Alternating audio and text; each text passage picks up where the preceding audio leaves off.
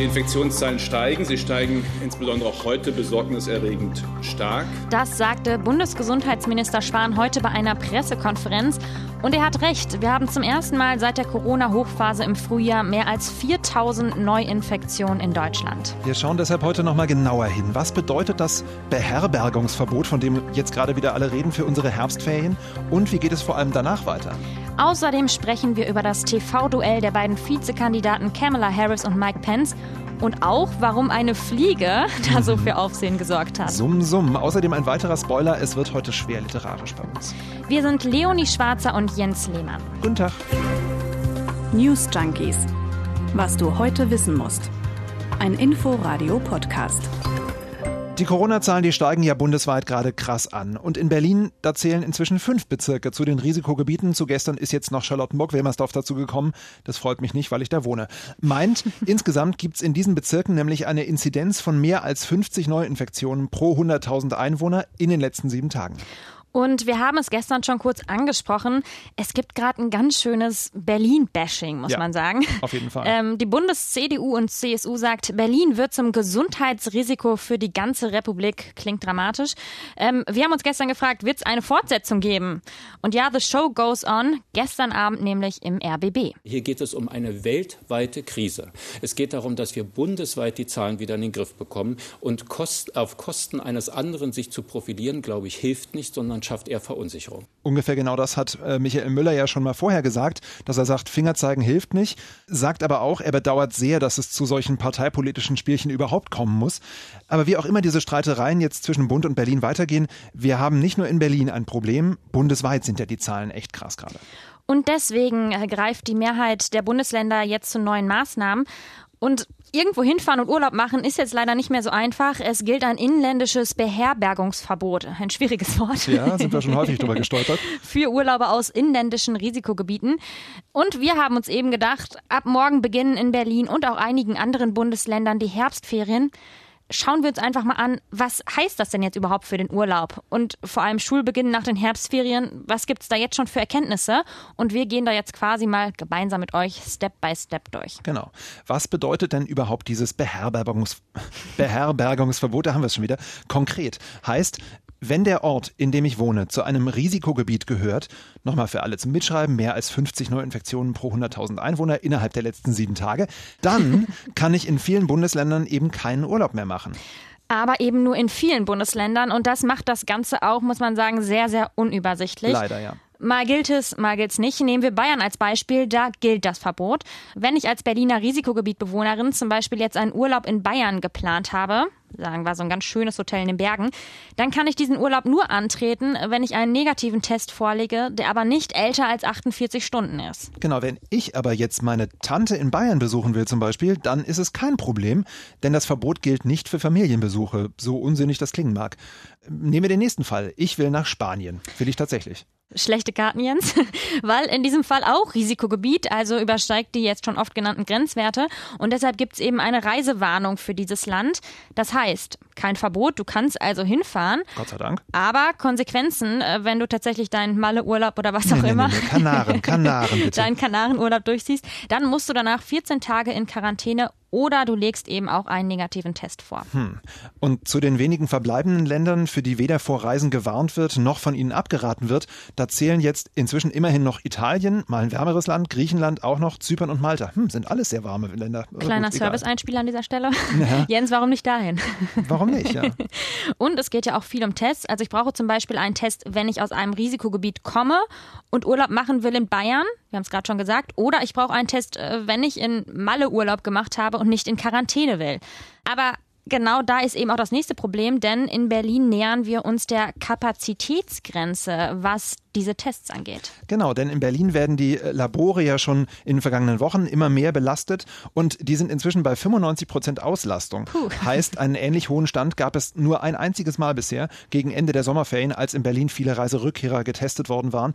Aber heißt, da können einfach gar nicht so wahnsinnig viele Proben eingereicht werden oder sie werden halt später fertig. Sollte die Zahl der eingesendeten Proben nämlich in den kommenden Wochen weiter zunehmen, drohen erste zeitliche Verzögerungen bei der Ermittlung der Befunde. Ja, und da sind wir beim Problem. Das ist dann nämlich schwierig mit mit dem höchstens 48 Stunden alten Test, wenn er erst später kommt oder wenn ich erst vier Tage später das Testergebnis äh, zugeschickt bekomme. Also können wir zusammenfassen, viele Menschen aus Berlin werden wohl den Urlaub eher hier verbringen, ja. weil was anderes ist gar nicht möglich. Eine gute Sache hat es. Richtig voll wird es hier wohl eher nicht, denn äh, es sieht so aus, als hätten wir auch die Stadt eher für uns. Ja, zumindest gibt es da Anzeichen dafür. RBB24 hat mal recherchiert, dass die Berliner Airbnb-Vermietungen circa um die Hälfte gesunken sind, wenn wir dieses Jahr jetzt mit dem letzten vergleichen. Da die Buchungsplattform aber selbst keine Daten veröffentlicht, wir wissen, die sind ein bisschen öffentlichkeitsscheu, was das betrifft, haben ja auch genügend rechtliche Probleme, da hat die Redaktion die Zahl der hinterlassenen Gästebewertungen jetzt mal ausgewertet. Ist vielleicht ein bisschen ungewöhnlich, aber ist sicher ein Weg, um annäherungsweise zu beurteilen, wie sich das Geschäft denn bei Airbnb entwickelt hat. An sich könnte aber jeder kommen, der möchte, denn äh, Berlin hat selbst übrigens kein Beherbergungsverbot ausgesprochen. Ich finde, es wäre aber auch irgendwie ein bisschen seltsam, wenn man jetzt so sagt, ja, wir haben ja so die höchste Zahl, ne? Aber nee, die aus Hamm, die auch eine hohe Zahl haben, die sollen hier nicht reinkommen. Also es macht für mich jetzt auch nicht so einen richtigen Sinn, ne? Ja, vielleicht, aber ist auch gerade ein Beherbergungsverbot nötig? Vielleicht folgst du mir da auch nicht und ich mache mich sicher jetzt zum Erzfeind des Hotelgewerbes, aber man könnte den Leuten ja auch durch ein Beherbergungsverbot, was wir hier in Berlin aussprechen, den Anreiz nehmen, in unser Risikogebiet zu reisen. So kommt dann eben keiner rein, um sich hier noch anzustecken. Okay, dass man sagt, wir wollen euch schützen, deswegen. Genau, quasi aus Schutz. Finde ich einen guten Grund, aber ich habe irgendwie das Gefühl, dass wir von so solidarischem Verhalten gerade eher weit entfernt sind, ja, wenn wir uns sonst die Diskussion angucken. Aber äh, zurück nochmal zu unserem Gedankenexperiment. Die meisten Berlinerinnen und Berliner, wir haben es gerade eben so ein bisschen erläutert, sind also mit aller Wahrscheinlichkeit in Herbstferien eher zu Hause. Heißt, man hängt viel aufeinander, man geht sich auf den Geist. Und dann denken doch viele Eltern, zum Glück geht bald wieder die Schule los. Ja, aber dann stellt sich da wieder die Frage, wie geht's denn da eigentlich weiter? Also auf welchen Schulstart können sich Schüler und Lehrer denn einstellen? Grundsätzlich gilt ja die Verabredung der Kultusministerkonferenz weiter. Schulunterricht soll es ganz normal geben, also Schule im Regelbetrieb. Und Bundesbildungsministerin Anja Karliczek hat vorgestern nochmal klargemacht, für Schulschließungen muss es auch während einer zweiten Corona-Welle ein sie sagt, so ganz, ganz harten Grund geben. Mhm. Also Unterricht zu Hause, Homeschooling, das ist für sie keine Alternative äh, zum herkömmlichen Unterricht. Aber was ist denn eben, wenn die Infektionszahlen weiter so stark steigen? Wie wollen zum Beispiel die Berliner Schulen durch den Herbst und den Winter kommen? Apropos Regelunterricht. Dazu hat die Bildungsverwaltung heute Vormittag einen neuen Stufenplan vorgestellt. Stufenplan. Berlin liebt Stufen. Ampeln. In der Tat, ja. Stufe Grün heißt niedrige Zahlen, also ganz normaler Regelunterricht. Danach kommen die Stufen Gelb und Orange. Jetzt an dieser Stelle nicht wundern, es ist nicht wie bei der Corona-Ampel, dass es nur drei Stufen gibt. Es gibt vier. Oh, vier Stufen. genau. Äh, Gelb und Orange, das heißt, es herrscht ein sogenanntes mittleres Infektionsgeschehen. Dann soll es weiter Regelunterricht geben, aber mit verstärkten Hygienevorkehrungen. Heißt, da müssen zum Beispiel Schülerinnen und Schüler zum Beispiel auch im Klassenraum eine Maske tragen. Und selbst bei Stufe Rot, also hohes Infektionsgeschehen, äh, sollen zumindest Grundschüler weiter in die Schule gehen. Der Rest geht dann aber zumindest ins Homeschooling. Der Witz ist aber, jede Schule soll individuell in eine dieser Stufen eingeteilt werden. Also heißt, sie machen es nicht etwa nach Bezirken geteilt, sondern wirklich auf jede Schule einzeln gemünzt. Das passiert einmal die Woche durch die Schulaufsicht. Föderalismus at its best. Tatsächlich nochmal der Föderalismus im Föderalismus. Und auch wenn es ums Homeschooling geht, soll jede Schule doch bitte ihr eigenes Konzept entwickeln. Da haben sich ja schon in der Vergangenheit, sagen wir es mal so, viele Lehrer, aber auch Eltern allein gelassen gefühlt. Und dazu kommt in Berlin fehlen übrigens immer noch rund 160 Lehrer, was natürlich auch nochmal das Ganze irgendwie noch ein bisschen schwieriger macht, sage ich mal. Und die Opposition sagt, dieses Vier-Stufen-System ist jetzt nicht der Plan, auf den wir gewartet haben. Nee, der bildungspolitische Sprecher der Berliner CDU, Dirk Stettner, der war ja schon heute Morgen im Inforadio, also noch bevor dieser Vier-Stufen-Plan vorgestellt wurde, nicht wirklich optimistisch. Wir müssen dafür sorgen, dass die Schüler sich die Hände waschen können. Wir müssen die Kontaktnachverfolgung sicherstellen, und zwar Tag und Nacht, die Gesundheitsämter stärken und wir müssen jetzt endlich dafür sorgen, dass wir mit digitaler Bildung wirklich eine Alternative haben, wenn wir steigende Zahlen an einer Schule haben. Diesen berühmten Plan B, der jetzt leider seit acht Monaten nicht vorbereitet worden ist. Ja, und das muss sich die Bildungsverwaltung in Berlin wohl noch ein bisschen weiter anhören, vielleicht keine weiteren acht Monate, aber seien wir ehrlich, in den anderen Bundesländern sieht es aber auch nicht wirklich viel besser aus, oder? Genau, die Bundesregierung hat den Ländern zwar Milliarden zur Verfügung gestellt, um äh, digitale Bildungsangebote aufzubauen, aber das Problem ist eben, dass das Geld kaum abgerufen wurde. Ja, außerdem hat eine Studie gezeigt, dass es gar nicht so sehr an fehlender Ausstattung liegt. Also in Berlin sollen ja bald noch 40.000 Laptops ankommen, nur muss man mit den Dingern eben auch umgehen können. Genau, und da hat letztens auch schon eine Studie der TU München gezeigt, es fehlt vor allem an Digitalkompetenz an den Schulen. Das heißt vor allem bei den Lehrern. Also die werden damit eben dann auch oft ein bisschen alleine gelassen. Und Digitalisierung soll ja eh nur die allerletzte Möglichkeit sein. Devise ist der Frontalunterricht so lange wie es nur geht. Frau Karliczek hat es ja schon gesagt. Und das finde ich irgendwie so ein bisschen krass, weil da wird komplett außer Acht gelassen, dass ja auch viele Lehrerinnen und Lehrer zur Risikogruppe gehören oder über 60 sind und da wird dann trotzdem immer so durchgesetzt, nö, komme was wolle, wir haben den Frontalunterricht und die werden gar nicht erwähnt. Ja. Der Wahlkampf in den USA, kann man sagen, läuft ja etwas anders, als wir das so erwartet etwas. haben.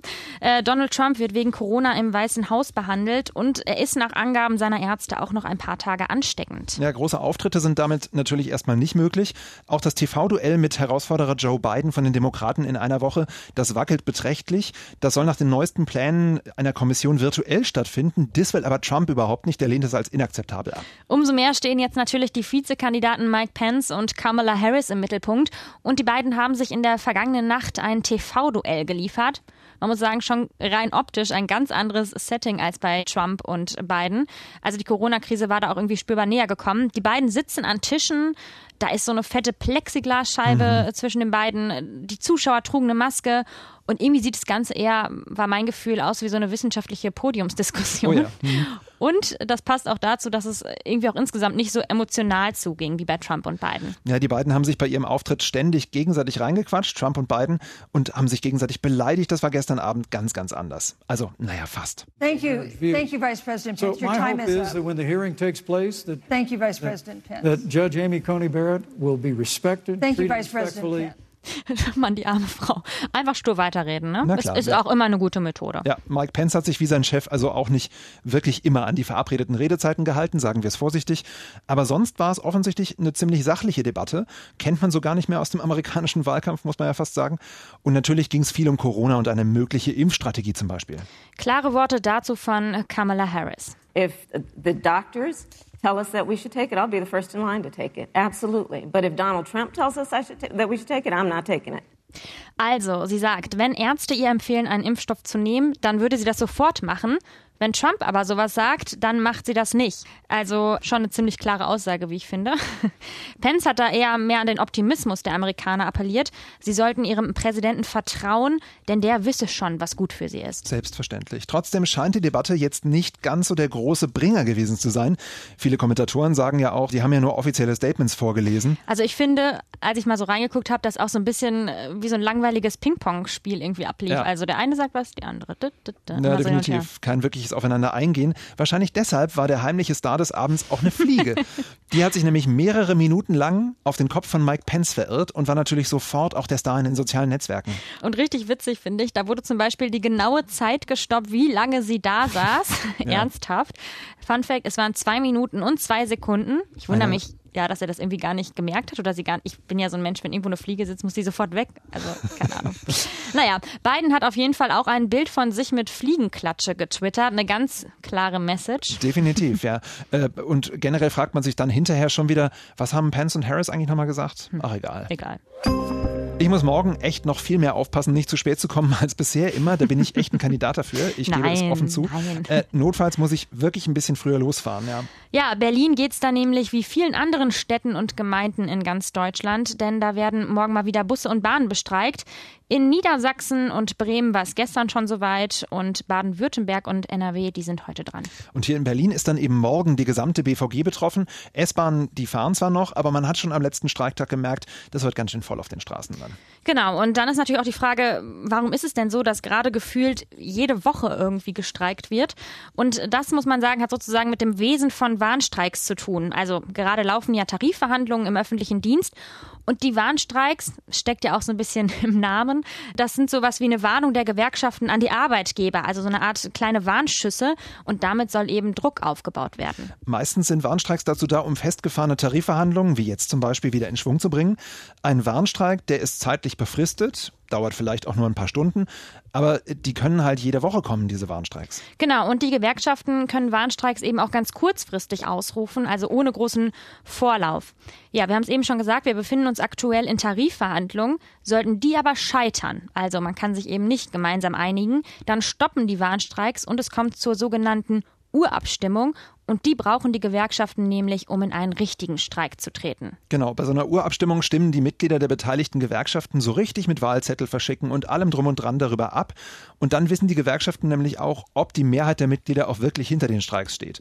Und die Streiks, die können dann nämlich Tage und manchmal sogar Wochen dauern. Genau, die Gewerkschaft Verdi, die fordert jedenfalls diesmal 4,8 Prozent mehr Einkommen für die Mitarbeiter des öffentlichen Dienstes von Bund und Kommunen mindestens aber 150 Euro pro Monat mehr. Ja, Bundesinnenminister Horst Seehofer, der ist ja der oberste Dienstherr für die Beschäftigten, der hat immerhin ein neues Angebot angekündigt, ist jetzt noch nicht auf die Forderungen wirklich eingegangen, aber selbst dieses neue Angebot, das kommt erst zur neuen Verhandlungsrunde mit den Gewerkschaften. Die geht aber erst am 22. Oktober los. Das heißt, in den nächsten zwei Wochen ist also noch genügend Zeit für neue Warnstreiks. Mhm, und volle Städte, ja. So ist es. Fahrradfahren. Du weißt, was jetzt kommt, oder? Hm, ich ahne es. Ja, unsere Serie nämlich, ja. Genau, die ganze Woche stellen wir euch hier die Nobelpreisträger vor und heute war die schwedische Akademie mit ihrer Verkündung dran. Wahlspruch der Institution ist übrigens Nilo Osmog. Ich liebe ja die schwedische Sprache. Mhm. ähm, und weißt du übrigens, was mein Lieblingsschwedisches Wort ist oder Lieblings? Nee, sag mal. Cykelnykel. Das ist voll süß. Ne? Was ist das? Das heißt oh Fahrradschlüssel. Oh. Cykel ist Fahrrad und Nykel der Schlüssel. Naja, aber Snie of Smog, ich hoffe, ich habe es richtig ausgesprochen, das heißt so viel wie Genialität und Geschmack. Beides ja wichtige Kriterien bei einem der wichtigsten Nobelpreise, zumindest wenn es um die Außenwirkung geht, dem Literaturnobelpreis nämlich. Bei dem kann ja jede Leserin und jeder Leser irgendwie selber mitreden. Oder wird es vielleicht bald können, wenn die Bücher dann massenweise in die Läden kommen. Und der Preis geht in diesem Jahr an eine US-amerikanische Lyrikerin. Louise Glick heißt sie. Ihr Nachname ist aber so geschrieben wie das deutsche Wort Glück. Passt ja. Hm, hervorragend. Mhm. Sie ist schon 77 Jahre alt und trotzdem hierzulande nicht wirklich bekannt. Also in Deutschland sind bisher nur zwei Gedichtbände erschienen. Da wird aber bestimmt jetzt noch mehr folgen, muss man ich sagen. Ich hoffe es ja. Die schwedische Akademie sagt zumindest, sie hat eine unmissverständliche poetische Sprache voll strenger Schönheit und spielerischer Intelligenz. Ich liebe ja so eine Juryprosa. ja. Gut, dass Sie nicht den Nobelpreis dafür bekommen. Ja, das klingt erstmal nicht danach, als ob es in diesem Jahr nochmal zum Skandal kommt. Das ist ein Wunder, wenn man auf die letzten Jahre guckt. Auf jeden Fall. Da gab es nämlich Fälle von sexueller Belästigung im Umfeld der Akademie. Der Mann eines Akademiemitgliedes wurde wegen Vergewaltigung verurteilt. Andere Akademiemitglieder sind deshalb ausgetreten und 2018 wurde aufgrund dieser ganzen Geschichten erstmal gar kein Preis verliehen. Und als man dann letztes Jahr mal wieder einen vergeben hat, und zwar gleich zweimal, da hat der Preis für Peter Handke im Prinzip für den nächsten Skandal gesorgt, ja, muss man Fall. sagen, weil der eben unter anderem den Völkermord im Jugoslawienkrieg leugnet. Und viele Beobachter haben deshalb auch für dieses Jahr gesagt, da wird es weniger politisch, weniger europäisch und weniger männlich. Ja. Und was soll man sagen? Check, check, check, check, ja. stimmt alles. und jetzt haben wir uns überlegt, wir wollen sie auch ein bisschen vorstellen. Mhm. Und deswegen haben wir was Kleines vorbereitet. Ja, Hefte raus, so, Gedichtanalyse. Wir müssen hier mal kurz unseren Zettel rausholen. So, die nächtlichen Wanderzüge von Louise Glick. Dies ist der Augenblick, in dem du die roten Beeren der Eberesche wieder siehst und am dunklen Himmel die Vögel beim nächtlichen Wanderzug. Es bedrückt mich zu denken, dass die Toten sie nicht sehen. Diese Dinge, die uns selbstverständlich sind, sie entschwinden. Was wird die Seele dann tun, um sich zu trösten? Ich sage mir, vielleicht braucht sie diese Freuden nicht mehr, vielleicht ist es einfach genug, nicht zu sein, so schwer vorzustellen das auch ist. Also gute Laune macht die Lyrik von ihr zumindest in diesem Falle nicht. Nee, aber es war trotzdem Nobelpreis-Lyrik live. Wir können alle heute Abend noch mal ein bisschen drüber nachdenken, was dieses Gedicht so bedeutet. Mhm. Ihr dürft uns natürlich auch gerne selber Gedichte schreiben an newsjunkies.inforadio.de. Und Leonie Schwarzer und Jens Lehmann sagen Tschüss. Tschüss. News Junkies. Was du heute wissen musst. Ein Podcast von Inforadio. Wir lieben das Warum.